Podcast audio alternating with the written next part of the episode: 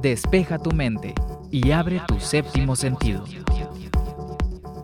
Bienvenidas y bienvenidos a Séptimo Sentido, un espacio para hablar sobre los factores que impiden la creación artística en Sonora en esta primera temporada enfocados en el cine.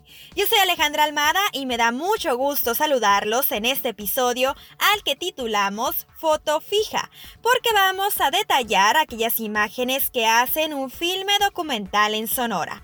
Para ello, convoqué a la cineasta sonorense Caro Platt, que nos compartirá su experiencia y a la que saludo con mucho gusto vía telefónica porque todavía nos encontramos en nuestras casas debido a la pandemia de coronavirus. Así que, Caro, ¿cómo te encuentras? Hola Alejandra, pues muchas gracias por la invitación a este podcast. Eh, me parece, pues, nada, un gusto siempre hablar de documental. Excelente, Caro. Para iniciar con este episodio nos gustaría que nos platicaras cuál fue tu primera experiencia con el cine documental. Bueno, mi primera experiencia con el cine documental fue en la escuela. Yo estudié en Guadalajara, en, la, en el Departamento de Imagen y Sonido de la Universidad de Guadalajara. Estudié artes audiovisuales y ahí el segundo año, cuando yo estudiaba, el segundo año era dedicado en su totalidad al cine documental y ahí eh, realicé pues mis primeros ejercicios. Y la verdad es que la primera vez que hice documental me asusté mucho y dije que jamás en la vida iba a volver a hacer un documental más que en la escuela. Pero mm, años después em, ya que había yo terminado de estudiar eh, un, un tema que se volvió muy importante y que muy importante para mí, pero que además acudió pues a todo el país. Eh, llegó a mi vida y decidí, no de la noche a la mañana, sino que fue todo un proceso, pero decidí a través de ese tema hacer mi primer trabajo profesional de cine documental, que fue mi primer película que se llama La hora de la siesta y que trata sobre tres familias perdón, dos familias, es que son tres personajes, pues. Estela, Julio César y Abraham, que son papás de dos niños que perdieron la vida en la guardería ABC. Entonces, bueno, esos fueron como mis dos acercamientos, ¿no? El primero en la escuela y el segundo ya en la vida profesional a través de la hora de la siesta. Caro, quisiera hacer énfasis aquí. ¿Por qué te dio miedo? ¿A qué te enfrentaste en ese momento para decir que ya no querías hacerlo en tu vida? bueno, lo que pasa es que yo estaba acostumbrada, bueno, llevaba un año en la escuela eh, haciendo ficción y la verdad yo siempre pensé que me iba a dedicar más a, hacer ficción. Y creo que también eso eh, casi no se dice, ¿no? O sea, cómo se hacen los documentales. O sea, no hay making ofs de documentales. Por lo tanto, bueno, no es algo que yo hubiera tenido a la mano antes de la primera experiencia. Y entonces mi, acercamiento hacia hacer eh, mi primer intento de corto documental, pues fue muy desde la ficción, ¿no? Queriendo planearlo todo y queriendo que todo saliera de acuerdo al plan.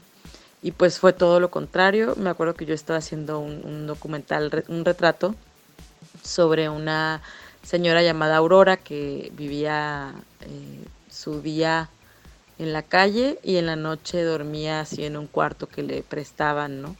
Eh, pero era prácticamente pues vagabunda y, y todo salió diferente de como lo planeé. Entonces, además de que no pude terminarlo y que fue una pesadilla escolar, me dio mucho miedo, o sea, me dio, toda esa experiencia fue muy difícil me hizo cuestionarme muchísimas cosas que años después digo, eso es lo que más me gusta ahora del documental, ¿no? Pero en ese tiempo eh, sí me, que sobre todo que tenía que encajar en un molde académico y tener una calificación y pasar con esa calificación al siguiente año, pues sí fue muy estresante, ¿no? Y, también creo que fue un, pues como una confrontación fuerte con esa forma de hacer cine eh, por algo volví, ¿no? O sea, por algo fue lo primero que hice saliendo de la escuela, un documental, aunque, aunque hubiera dicho que no, que nunca lo iba a hacer. Eh, después pues lo volví a hacer y la verdad me gustó muchísimo y, y todo eso que antes me pareció pues sí una complicación y un reto demasiado fuerte, ahora es lo que me gusta de hacerlo, ¿no? Ahorita mencionabas que durante tu carrera escolar te enfocaste en el cine de ficción y aún así cuando sales decides hacer un filme documental. ¿A qué barreras tuviste que enfrentarte para lograr lo que tú deseabas transmitir? Creo que la primera barrera, como tú le llamas, a la que me enfrenté fue entender que eh, un documental, por lo menos el documental que yo estaba haciendo, que iba a ser un documental largo, o sea, un largometraje, y que iba a tratar un tema muy sensible, no iba a estar listo pronto. Iba a requerir de tiempo de trabajo, mucho tiempo, años de trabajo, y, y que eso iba a necesitar mucha paciencia, iba a necesitar aliados, iba a necesitar compañeros y compañeras con las cuales hacer esta película, y también iba a necesitar dinero, ¿no? Porque nadie iba a poder trabajar eh, y yo creo que nadie debe de trabajar gratis, ¿no? Entonces, em, pues sí, eso fueron, esos fueron los retos, creo, como lo primero a lo que me enfrenté. Y hablando en general, Caro, sobre dificultades que has visto o te has topado aquí en la región al momento de hacer documentales.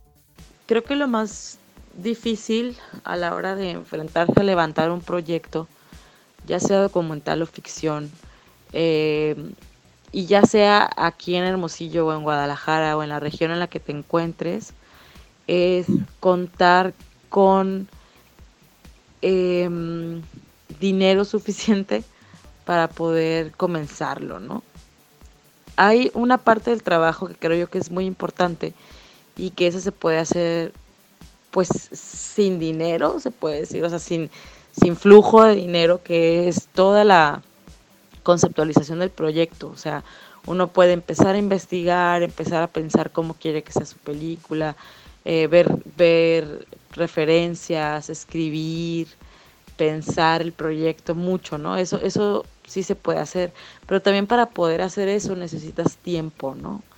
Y, pues todos lo sabemos, para poder tener tiempo pues necesitas conseguir dinero también. Entonces, la verdad es que en mi, en mi experiencia lo que me salvó de eso fue, eh, uno, tener en ese momento poder participar en fondos nacionales y estatales que me permitieran poco a poco eh, juntar ese dinero que yo necesitaba para seguir avanzando y también para pagarle a las personas que estaban trabajando conmigo.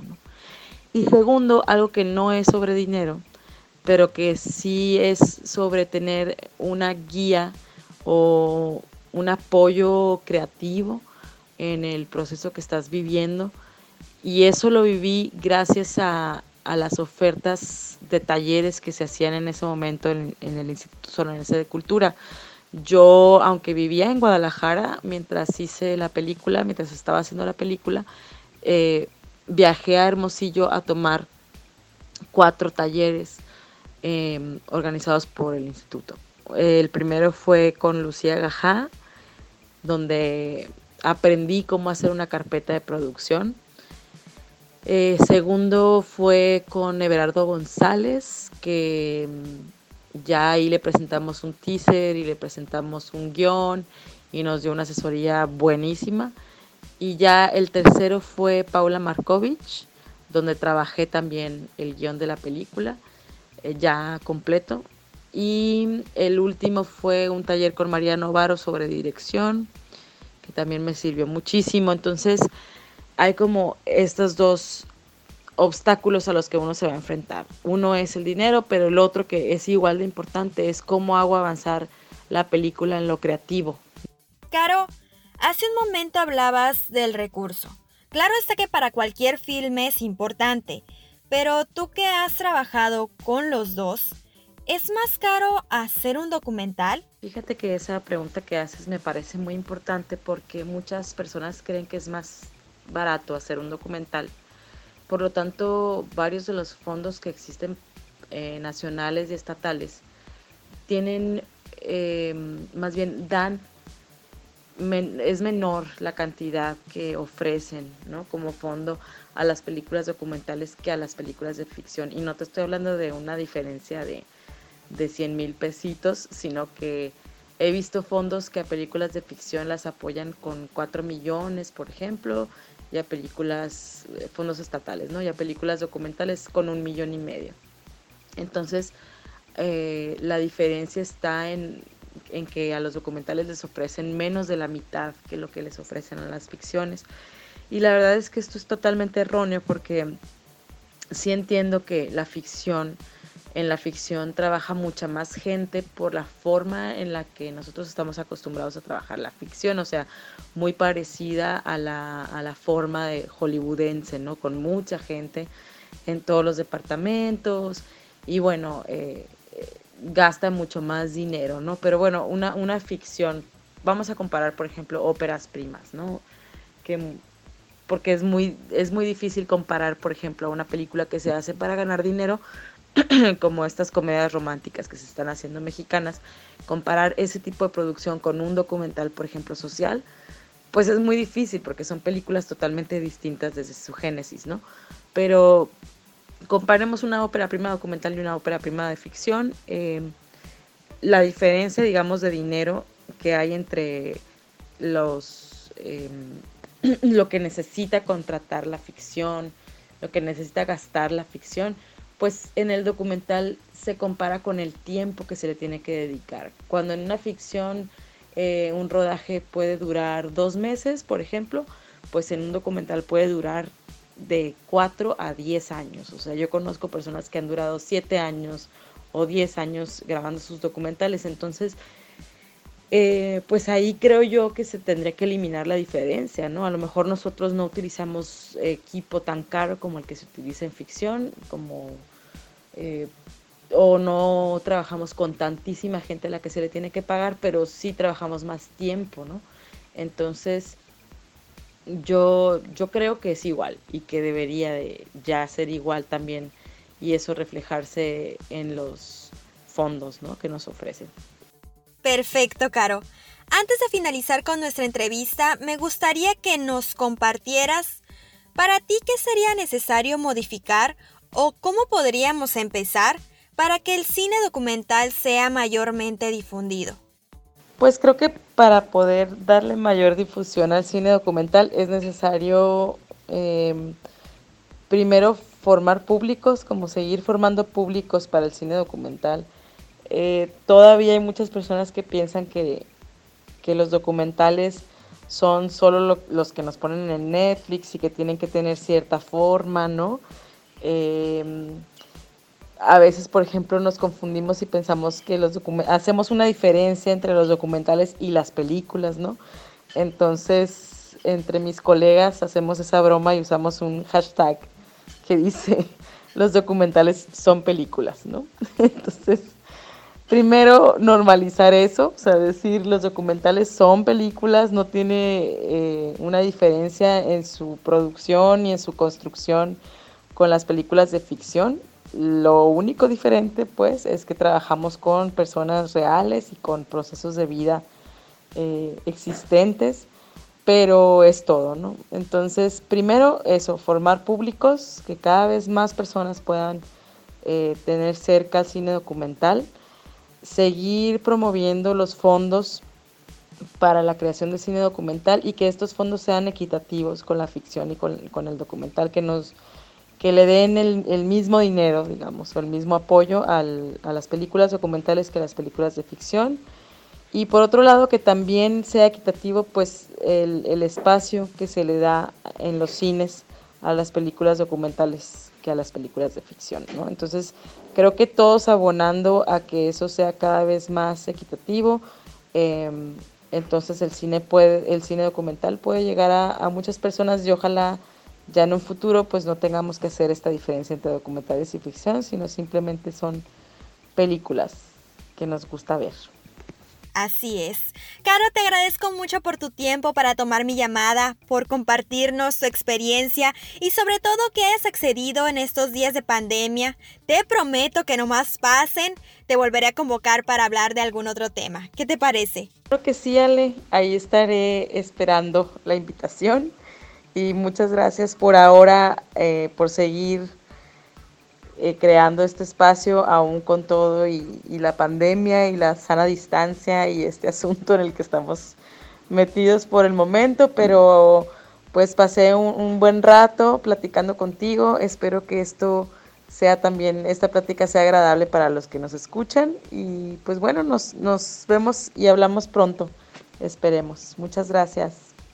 Muchas gracias a ti, Caro, y también a ustedes por estar al pendiente de Séptimo Sentido. Les recuerdo que nos pueden encontrar en redes sociales como Facebook y Twitter buscándonos como arroba alealmadar y participar con nosotros con el hashtag fotofija. Lo esperamos el próximo miércoles con un episodio más de Séptimo Sentido. Hoy abrimos tu mente y despertamos tu séptimo sentido. Hasta la próxima.